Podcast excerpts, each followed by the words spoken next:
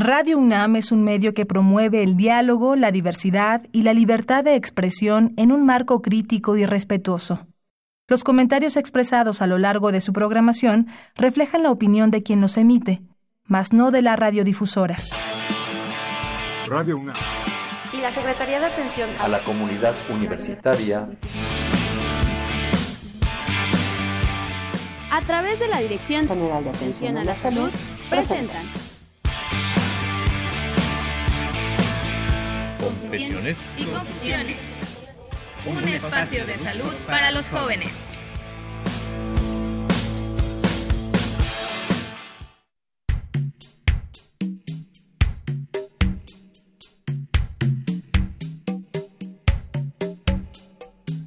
Sometimes I get to feeling I was back in the old days, long ago.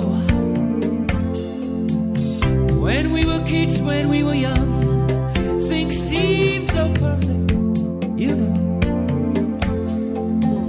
The days were endless, we were crazy, we were young. The sun was always shining, we just lived for fun. Sometimes it seems like lately, I just don't know. The rest of my life's been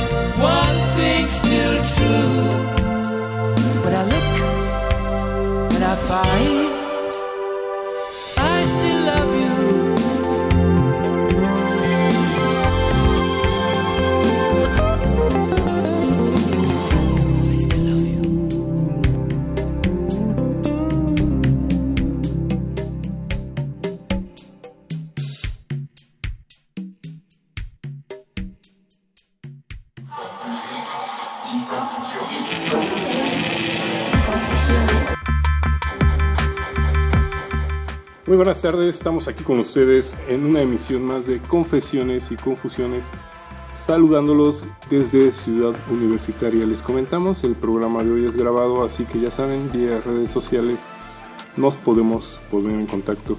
Y bueno, la tarde de hoy, eh, VIH-Sida en torno al Día Mundial de la Lucha contra el lema de este año fue anima a todo el mundo a conocer su estado serológico. El doctor Juan Agustín Parra Rojas.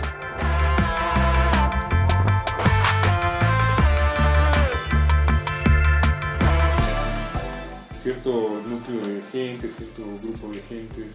Exactamente, aquí algo importante. Desde que la gente sabe que alguna persona es portadora del VIH, prácticamente lo aíslan. Exacto. Lo aíslan, lo mantienen casi fuera de la sociedad.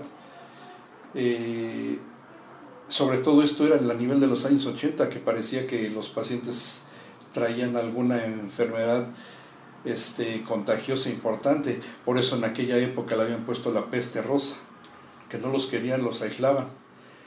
Ahora ya hemos visto, hemos estudiado que prácticamente esta, esta enfermedad no se transmite por dar un beso, por dar un abrazo, por saludarlo de mano, eh, por compartir objetos personales, me refiero a que si estás con utensilios comiendo, puede llegar otra persona a comer con ese mismo utensilio, plato, vaso, no se transmite. Si está este, una persona con VIH bebiendo agua de su botella, puede llegar otra persona y beber agua de la misma botella, no se transmite por ese medio. Y esos son mitos que tenemos que quitar. Entonces, importante, estos mecanismos que acabamos de mencionar no transmiten la infección. La infección solamente se transmite por lo que llamamos nosotros fluidos corporales. ¿Cuáles son los fluidos corporales y que sean de una persona infectada con VIH? Uno, la sangre. Ponerte sangre de una persona que tenga VIH. La leche materna. El semen o las secreciones vaginales. Estos dos últimos se entienden al tener relaciones sexuales sin protección.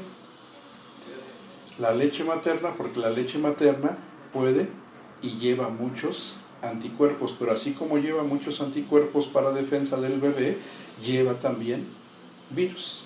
Y eso sí, pasa de la madre al producto. Son las únicas. Son las únicas maneras en que puede controlar, este, infectarse con el virus de inmunodeficiencia. En el sentido de las relaciones sexuales, hay, un, también hay una serie increíble de tabúes. Eh, al hablar de específicamente de la transmisión, eh, es el sexo este, pene vagina, este, pene ano, también el sexo oral. Eso es, aquí algo importante. Sexo oral podría ser sí, pero algo que tienen que tener en cuenta. Para que el virus penetre al organismo se tiene que romper la barrera de protección. ¿Cómo se rompe la barrera de protección? Lastimando, en este caso si fuera, si fuera sexo oral, que hubiese alguna herida a nivel de la cavidad oral, de la mucosa y que la persona infectada, ¿sí? Y eh, por decirlo así, descargue virus en esa zona lesionada. Mientras la mucosa esté íntegra, no hay mayor problema. En cambio, a nivel vaginal o a nivel anal, si hay relaciones, hay pérdida de la continuidad de la mucosa. Entonces el virus aprovecha para entrar. No hay nada que lo detenga. Qué, interesante sobre todo esta parte, porque al fin de cuentas son prácticas de riesgo todas. Exactamente. Para fines prácticos todas son prácticas de riesgo. Pero algunas son más casi casi se está aventando en un harakiri. Exactamente. Si dices, casi casi si es este a nivel vaginal, a nivel anal, ahí es 100% de que sí te puedes infectar. ¿Qué sucede en este, en este punto? ¿Qué, ¿Qué hago? Ok, vamos a poner el ejemplo. Una persona sana tiene relaciones sexuales, sea vía vaginal, vía anal, y se entera que la persona con la que tuvo relaciones es portadora de VIH. Tiene que acudir a una unidad especializada lo más pronto posible. Nosotros casi siempre pedimos que sea dentro de las primeras 72 horas si se puede detectar para iniciarle tratamiento antirretroviral. Esto no significa que esté o no infectado. Siempre por protocolo se inicia el tratamiento y el tratamiento se deja por 30 días. Una vez que se captó el paciente se le toma prueba de VIH y se está monitorizando. Si las pruebas son no reactivas, se vuelve a monitorizar al mes, a los tres meses, a los seis meses. Su tratamiento antirretroviral es 30 días para tratar de disminuir lo más posible la presencia de ese virus. Y esto lo vemos muy frecuentemente en estos pacientes, por eso es importante que acudan las primeras 72 horas. Esto se extrapola también al personal médico. 72 horas. El personal médico, si está eh, haciendo algún este, manejo, sobre todo a nivel quirúrgico, y llegan a tener algún accidente, pincharse el dedo con una aguja, eh, tocar este, secreciones que, y se enteran que el paciente es cero positivo, entonces las primeras 72 horas se da el manejo. Eso es lo ideal. Qué importante esta parte porque creo que así se ha podido ir previniendo un poco. Exactamente. Ahí sí. Desde ese punto de vista prácticamente todas las unidades saben que si tienen el contacto con algún paciente que sea cero positivo, el manejo ideal es las primeras 72 horas. En el caso del personal de salud es, es uno quiere creer que es obvio que van a, tener todo este seguimiento, todo. Este Exactamente. El programa de hoy es grabado. Grabado.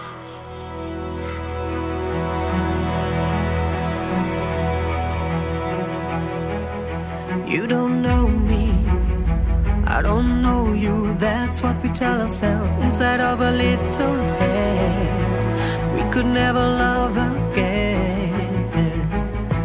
You don't know me, I don't know you. That's what it's gonna be if you let yourself get in the way of what the child inside you says. And if you had another bad romance, give it another go.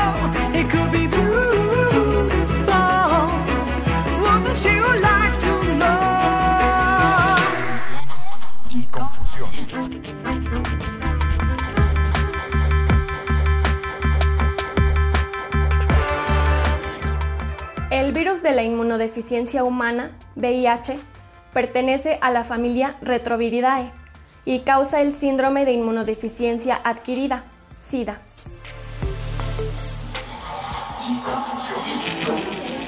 Su característica principal consiste en un periodo de incubación prolongado que desemboca en enfermedad después de varios años. El virus ha sido aislado en la saliva, las lágrimas, la orina, el semen, el líquido preseminal, los fluidos vaginales, el líquido amniótico, la leche materna, el líquido cefalorraquídeo y la sangre, entre otros fluidos corporales humanos.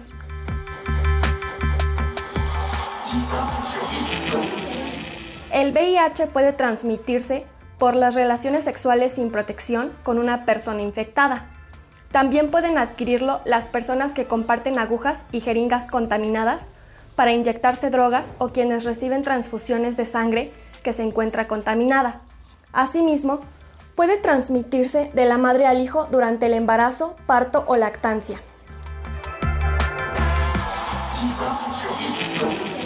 El SIDA constituye la etapa crítica de la infección por VIH.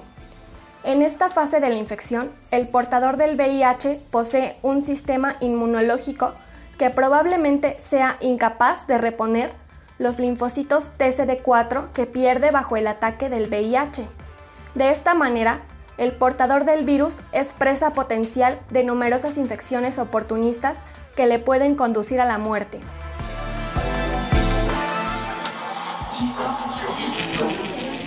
Algunas de las infecciones más frecuentes que atacan a los seropositivos que han desarrollado SIDA son sarcoma de Kaposi, tuberculosis, candidiasis, infección por citomegalovirus.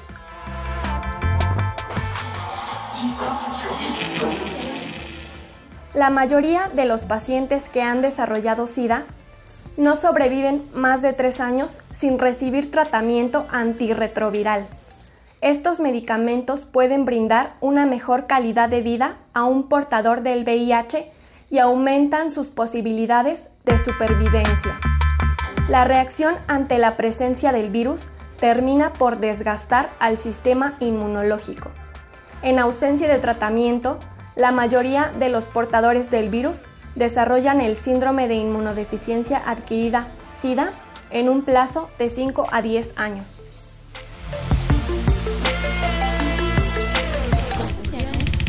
y confusiones. Escríbenos tus dudas, comentarios o sugerencias a confesiones.unam.mx.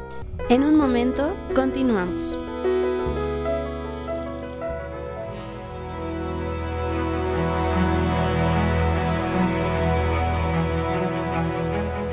You don't know me, I don't know you. That's what we tell ourselves inside of a little heads. We could never love. You don't know me, I don't know you. That's what it's gonna be if you let yourself get in the way of what the child inside you says. And if you had another bad romance, give it another go.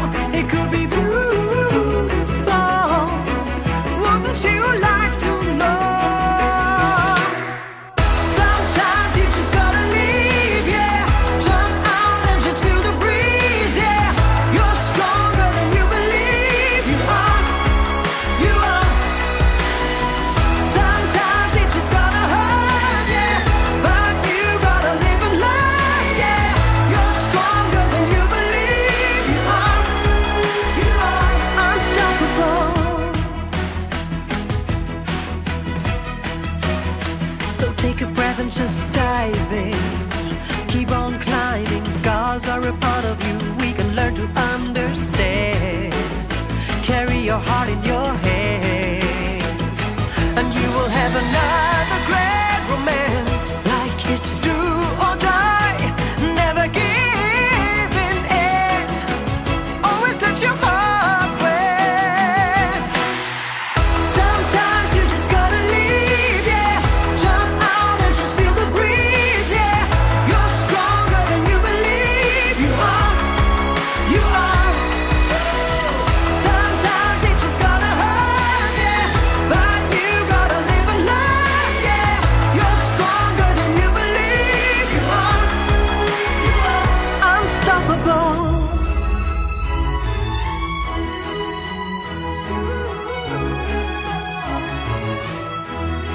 You don't know me.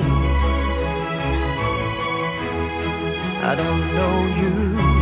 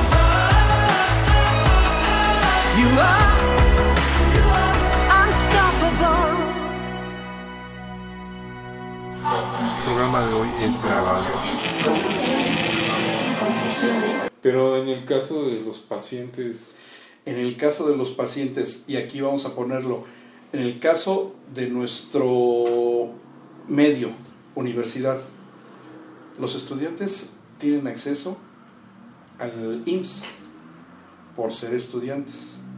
En caso de que no quisiesen el IMSS, que quisiesen medios más privados, están las clínicas Condesa. Está la clínica Condesa y la Condesa Iztapalapa. Son especialistas en el manejo de este tipo de pacientes. Y no necesita ser derecho a 20. Puedes tener IMSS, puedes tener ISTE, no tener ninguno. Ellos te atienden igual. Ellos te hacen las pruebas, todo se lleva con confidencialidad, te ven personal médico especializado en este tipo de problemas y además hay coauxiliares. ¿Qué es esto?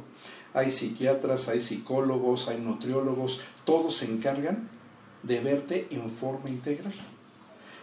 Y lo más importante, ahí te proporcionan el medicamento en caso de que seas cero positivo y te llevan tu vigilancia mes con mes. O sea que es un, un cuidado integral. Es un cuidado integral y volvemos, como te repetí hace rato, México es de los pocos países a nivel mundial que tiene la capacidad para manejar este tipo de enfermedad. Cuenta con recursos y cuenta sobre todo con medicamentos y medicamentos de última generación para este manejo. Increíble. Exactamente. Increíble sobre todo porque pues este tenemos todo, ¿no? Muchas veces es ese digo, lo es quizás no valga la comparación, pero es como cuando le dicen a uno que tiene que ir al psicólogo o al dentista. Exactamente, entonces dices, ya lo piensas, pero aquí tienes un manejo multidisciplinario y sin salir o andar buscando esta institución o otra institución, todo lo tienen en las clínicas Condesa. ¿Qué, qué otros este, factores pueden ser de riesgo para, para este contagio? De riesgo. Mira, hay factores que, que se asocian. Son factores que no depende de ellos y que pienses, por esto me va a dar VIH. No, son factores asociados o que pueden estar envueltos en toda esta, eh, digamos, en todo este ritual sexual. Uno de ellos puede ser el alcohol. El consumo excesivo de alcohol, ¿sí? muchas veces los desinhibe y provoca prácticas de riesgo sexuales que normalmente que normalmente no haría. Otro, drogas, los opioides. Los opioides al ingerirlos reducen el dolor. Entonces muchos pacientes tienen prácticas riesgosas sexuales y además o pueden inyectarse. Y como no tienen dolor, se inyectan, se inyectan, se inyectan. Lo de menos es inyectarse. Pero esa jeringa ya pasó por fulano, sotano, mengano, y a lo mejor alguno de ellos tenía o tiene VIH. O sea, tienes un problema de adicción, pero... Exactamente. Te puede poner peor la cosa. Las metanfetaminas igual, ¿sí? Inyectadas provocan relaciones sexuales efusivas, peligrosas, riesgosas. El crack, la cocaína.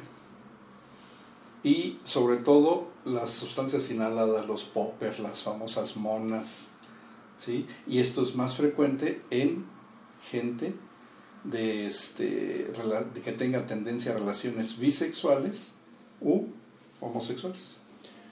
Que también se ha venido en aumento. ¿no? Exactamente. Cada vez se ha visto más el incremento de ese tipo de relaciones y por ende incremento en la enfermedad. O sea que estamos teniendo un... Digamos, no es tanto un boom de nueva infección, sino que están aumentando más los casos que se detectan. Aquí importante, entre ellos mismos sí se ha formado ya cierta conciencia para hacerse exámenes de detección temprana. O sea que ahí va... más o, es, va casi al parejo, ¿verdad? Entonces sí sabemos que puedo tener relaciones y mi pareja puede tener VIH, voy y me checo. Esto es algo que en este tipo de parejas, este tipo de vida, este, tiene que hacerlo de manera constante. Como bien lo decía, un mes, luego seis meses. Exactamente, estarte, estarte vigilante. Y siempre, y siempre si sospechas que probablemente tuviste alguna relación de riesgo. Aquí ya nos fuimos, como dicen por ahí, a, a los, a los extremos. Pero ¿qué sucede, por ejemplo, este, con, con, con las mamás, con, con eh, la parte materna? Eso es. ¿Puede una, este, alguien que ya tiene el virus quedar embarazado? Es... Es aquí lo que llamamos las infecciones materno-fetales. Puede ser que una mujer que tenga el virus se embarace. Perfecto. Ella puede llevar su embarazo en forma normal. Termina su embarazo en tiempo y forma y aquí siempre se le explica a la paciente que puede haber dos situaciones. El bebé puede salir o tener la infección o puede no tenerla. ¿Sí?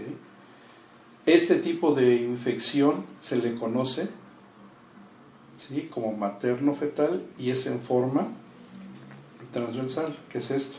Va directamente de sangre de la madre a sangre del producto. Por eso, casi siempre este tipo de pacientes no nace el bebé vía vaginal, siempre son por cesárea. Hay que tratar de evitar a la hora del alumbramiento que la sangre de la madre se mezcle con la sangre del producto.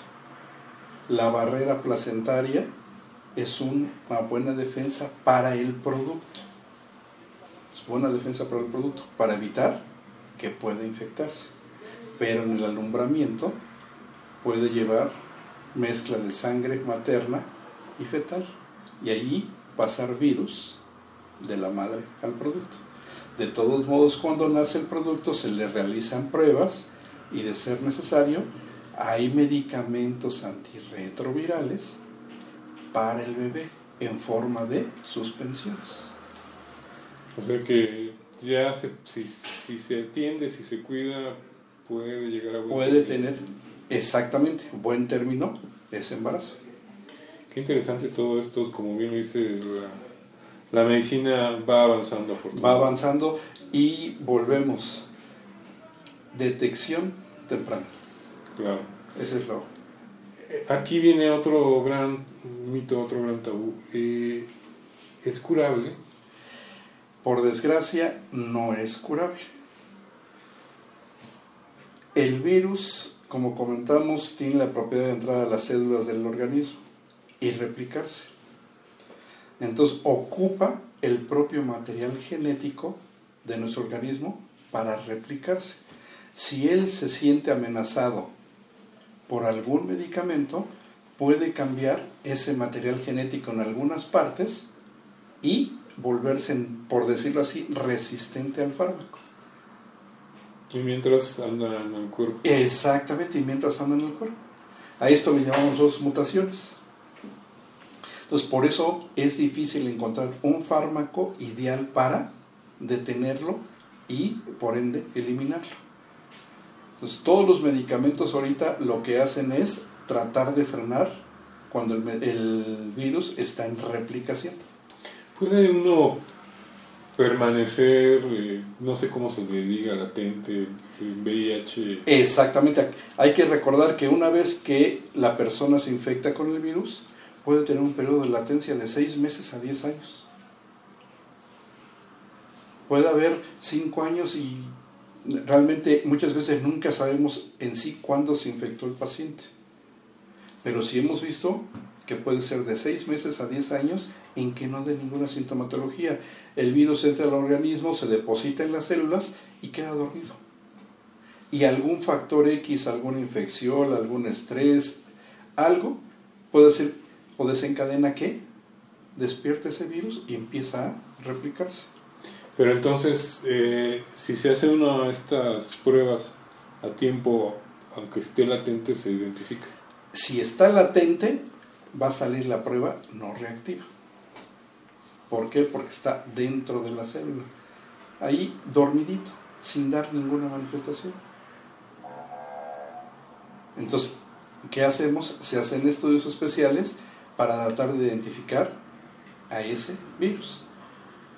Pero imagínate hacer estudios especiales a cada, un, a cada persona, prácticamente es imposible. Exactamente. Por eso es importante toda la entrevista. ¿no? Exactamente, todo, desde que llegas y tratar de que si tuviste relaciones de alto riesgo, saber cuándo, con quién, y si es de alto riesgo, preguntarle a la pareja con la que tuviste las relaciones todo ese tipo de información.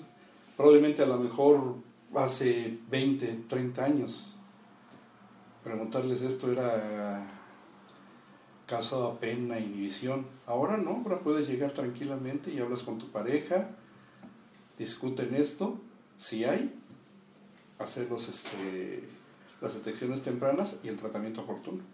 Increíble. Y es importante la, la comunicación en este caso. Exactamente. Vamos a ir a una breve pausa. Estamos aquí con ustedes en Confesiones y Confusiones con el tema del día de hoy. VIH, SIDA alrededor de, de este primero de diciembre que es el Día Mundial de Lucha contra esta enfermedad. Regresamos. El programa de hoy es grabado. Confusiones. Grabado. Y El VIH representa un padecimiento que pone en jaque a la conciencia. Suscita múltiples conceptos, ideas, prejuicios, miedos, angustias. No solo invade el temor a la enfermedad, viene el miedo a la pérdida, el rechazo, la crítica social, a la muerte. El VIH desnuda, exhibe al público los actos más íntimos, los secretos. Es acompañado además, en el grueso de la población mexicana infectada, de una historia personal dolorosa.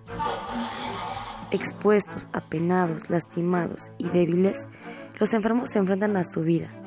Se presentan diversas situaciones que exigen del individuo una reinterpretación de su vida y lo obligan al desarrollo de estrategias nuevas que le ayuden a reintegrarse socialmente. Le imponen la resolución de conflictos, lo enfrenta a su realidad cruda y sus pertenencias reales, sus recursos y sus redes sociales. Le fuerzan a asumir otra actitud y conducta consigo mismo y con el mundo. La presunta cercanía de la muerte obliga a la honestidad. El VIH ancla al sujeto a la vida o lo mata. La persona se adapta o se destruye con una muerte lenta o rápida, pero siempre inminente, con actualizaciones periódicas de su amenaza. Sin embargo, aceptar la idea de finitud no solo aplacará la angustia, sino que puede volver la existencia más intensa y vital.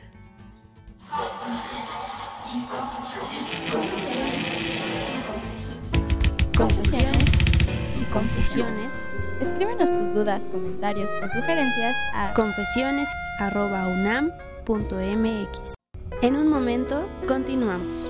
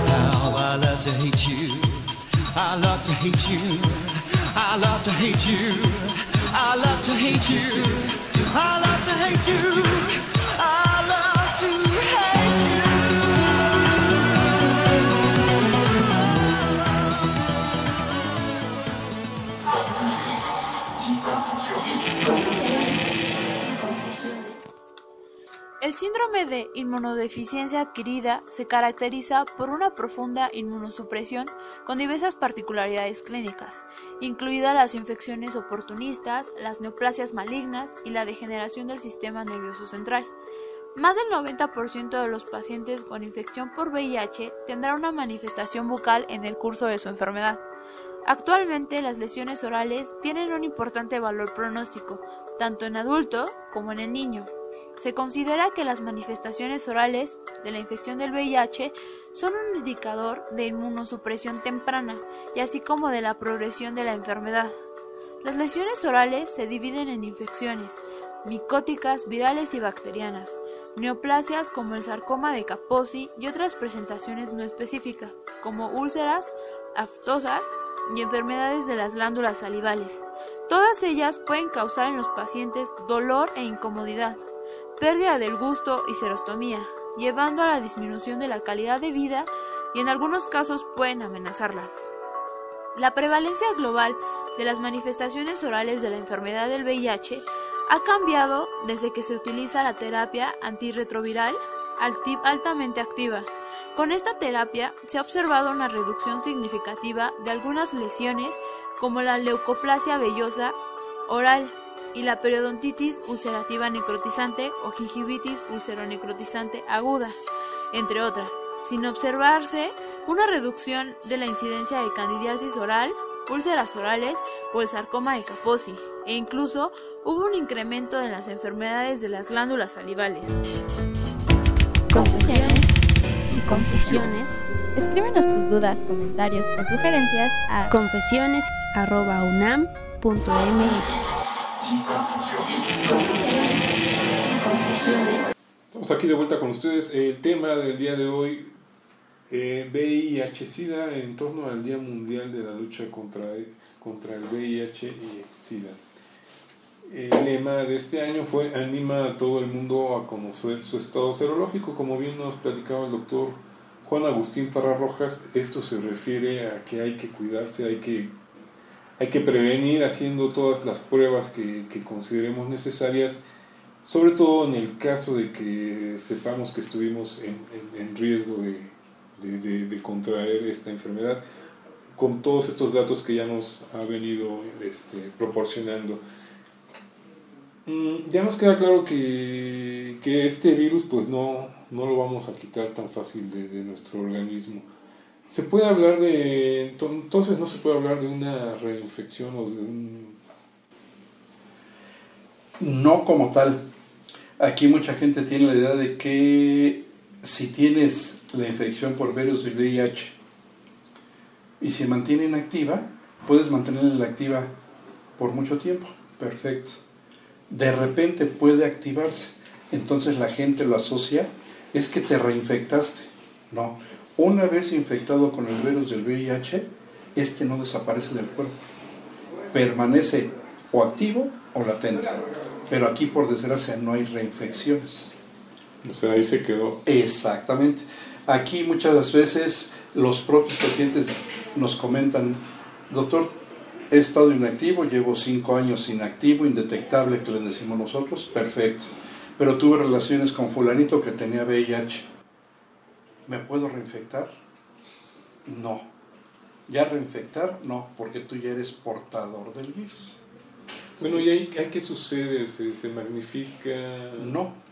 Muchas veces tienen la idea, como lo, ellos se hacen sus exámenes, y nosotros llamamos carga viral uno de los exámenes el número de copias, lo ideal es que salgan detectables. Normalmente cuando tienen relaciones sexuales con otra pareja. Doctor, es que yo estoy indetectable. Y la pareja con la que tuve tiene alrededor de 200, 300 mil copias. ¿Cree que me haya pasado esas copias a mí cuando tuvimos relaciones sexuales? No. Para nada. Tú sigues tu tratamiento, puedes estar indetectable. Él seguirá con sus 300 mil copias. Lo importante, no porque tú tengas VIH y él tenga VIH, lo van a hacer sin protección. A pesar de eso, tienen que usar protección. ¿Por qué?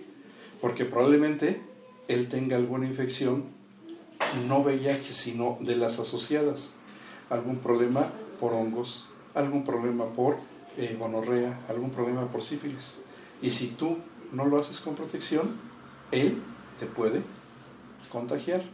O tú tengas algún problemita, llegues con alguna gripe o tienes problemas urinarios, tú lo puedes infectar. También. Exactamente. Entonces, por eso les decimos con protección. No importa que tengas VIH y él VIH. Al final hay que, Exactamente. sobre todo por esta parte que nos dice, ¿no? Es, es inmunológica. Exactamente. Su inmunológica ahí sí, pues los dos ya están comprometidos. Lo importante es que no tengan enfermedades oportunistas, que esto le llamamos. Que en ese sentido también actualmente creo que habría que recalcar mucho eso. Una vez que es detectado, no es una sentencia de muerte inmediata. Hubiera sido sentencia de muerte en los 80 cuando se, se descubrió. Por fortuna y en la actualidad, no. Tenemos pacientes que ya llevan arriba de 10, 15 años que están con tratamiento antirretroviral y están en buenas condiciones.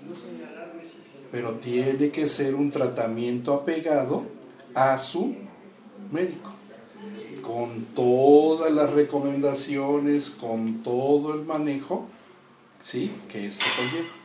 Sí, claro, no, no es un Superman que... Exactamente.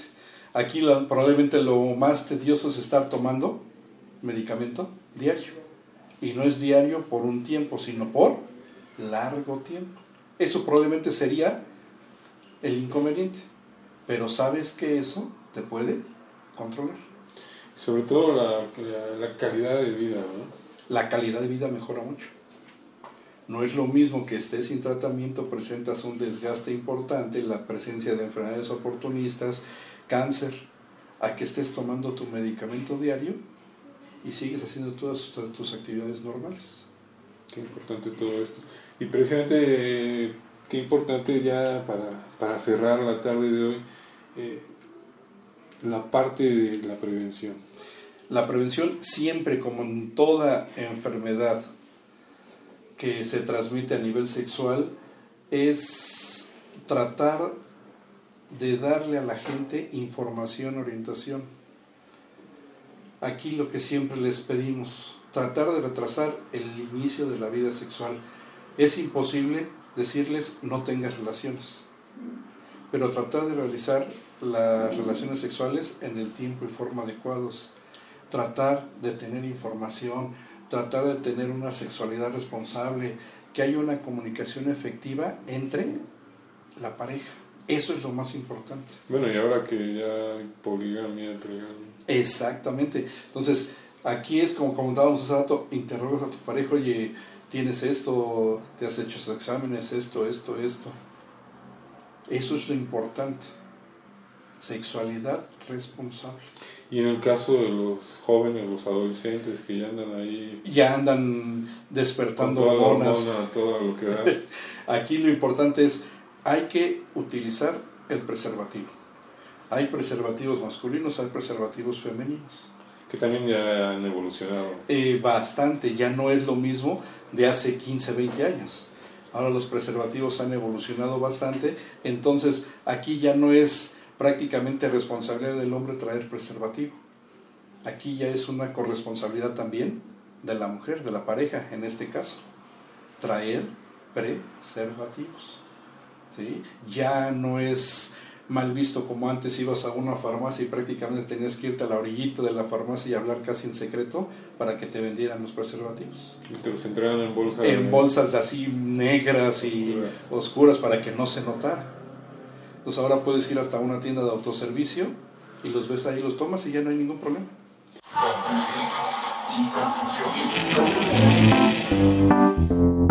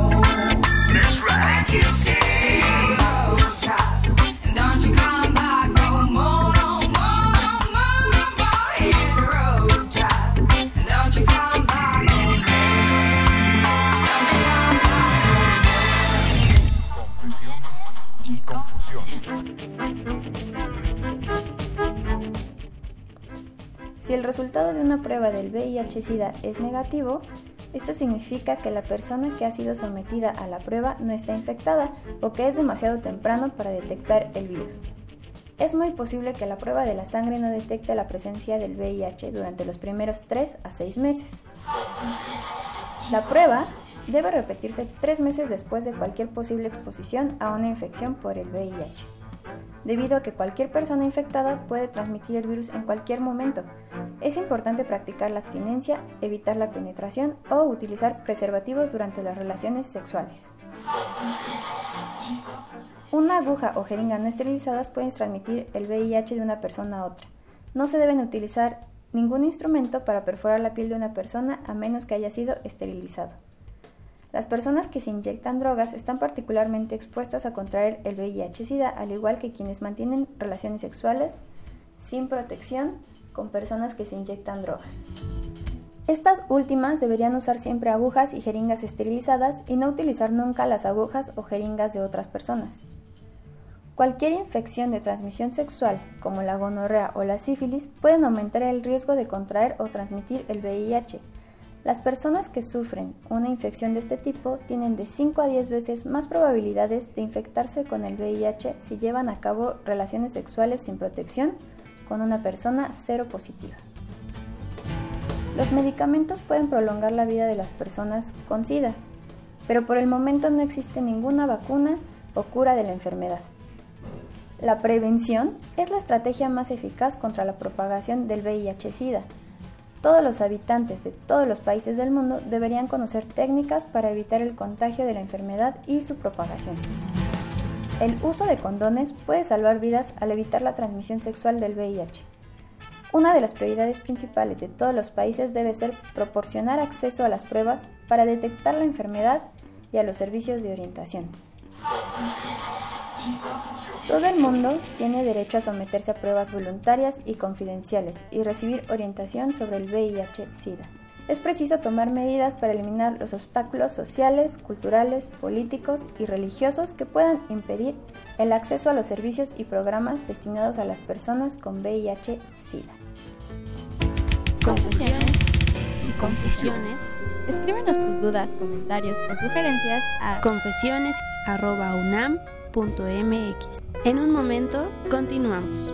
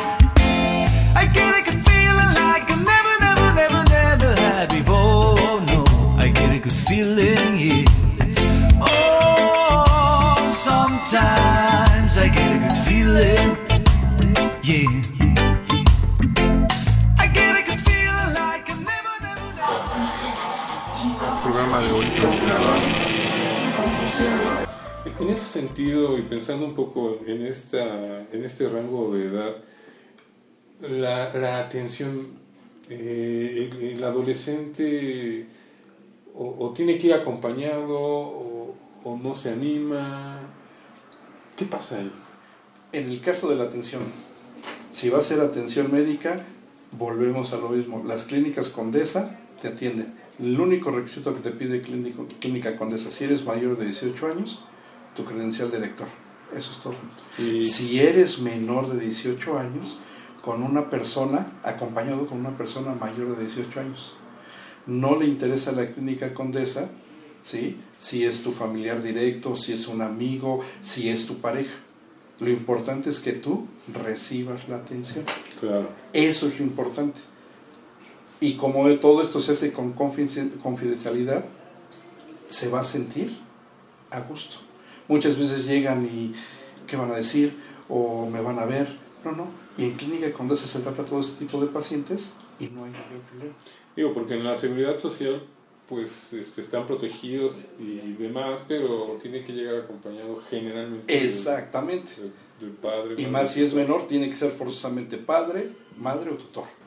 Ahí sí, en una de sea IM, sea ISTE, lo que tenga. En cambio, la clínica Condesa no. Entonces, por eso van y acuden con mayor frecuencia y se sienten con mayor libertad. Expresan todo y sabe que, que tengo este problema, ok, le podemos brindar asistencia psiquiátrica, psicológica, si él lo necesita.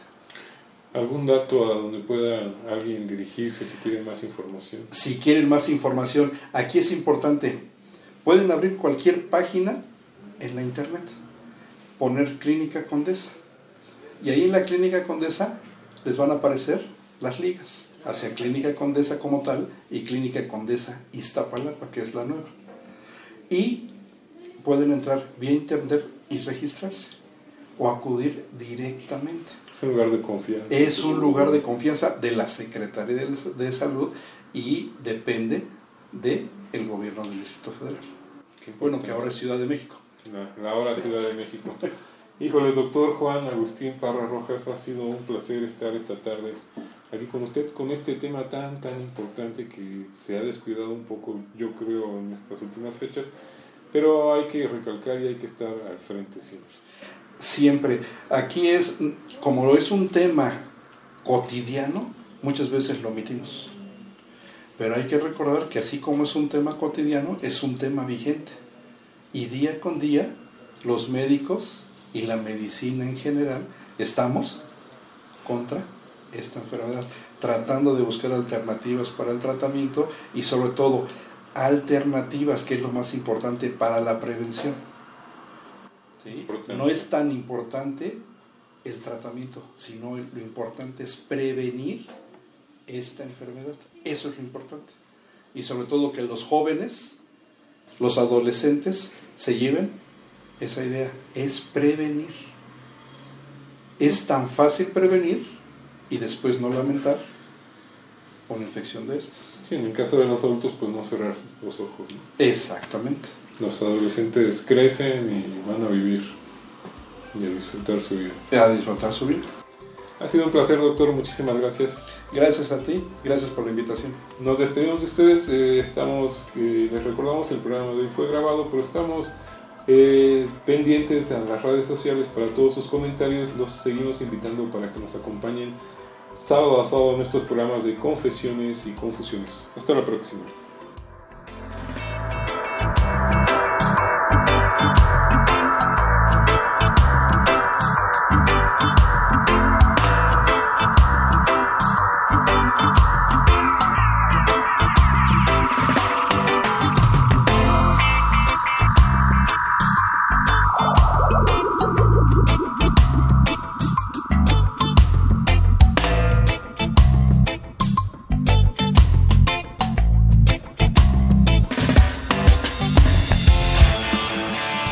Radio UNAM.